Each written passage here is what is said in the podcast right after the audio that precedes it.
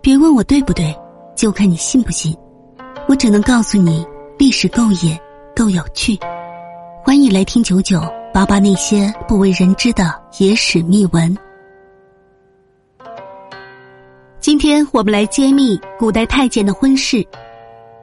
可是之所以要力挺魏忠贤，有一个重要原因，因为他们俩是两口子伴侣关系。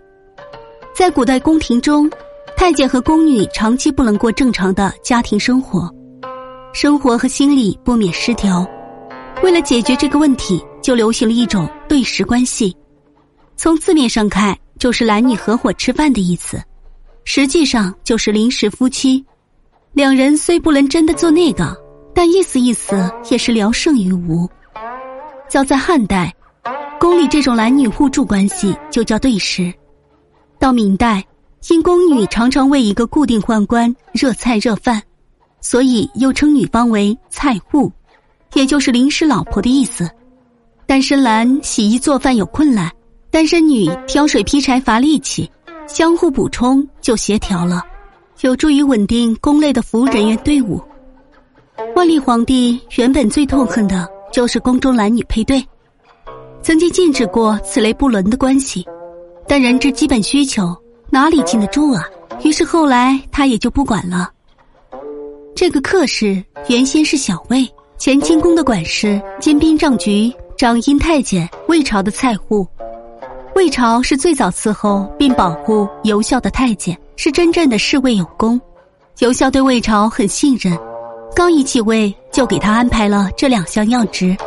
他和客氏都是尤孝的旧人，年纪又相当大。可以说是很般配的一对儿，这样论起来，客氏还是大卫魏忠贤的弟妹。于是，一来二去，魏忠贤就瞧上了客氏。魏朝升了官以后，忙晕了头，魏忠贤便趁虚而入。这两个魏共司客氏，不过魏朝一开始并不知情，头上戴了一顶大大的绿帽子。宫中的其他人却是知道底细，都等着看他们的笑话。纸里终究是包不住火，魏朝就是再迟钝也会有所察觉。他这才明白过来，自己曾经出大力气救下的这个魏哥，原来是一个白眼狼。魏朝气不过，便去责骂客氏，可哪里知道，客氏却更看好魏忠贤，当场就与魏朝翻了脸，两人高声对骂。事情公开化了，魏忠贤要有个态度才行。此时的客氏正是如日中天，魏忠贤掂了掂分量，便一脚蹬了利用价值相对较低的老弟，公开跟客氏结成了对食。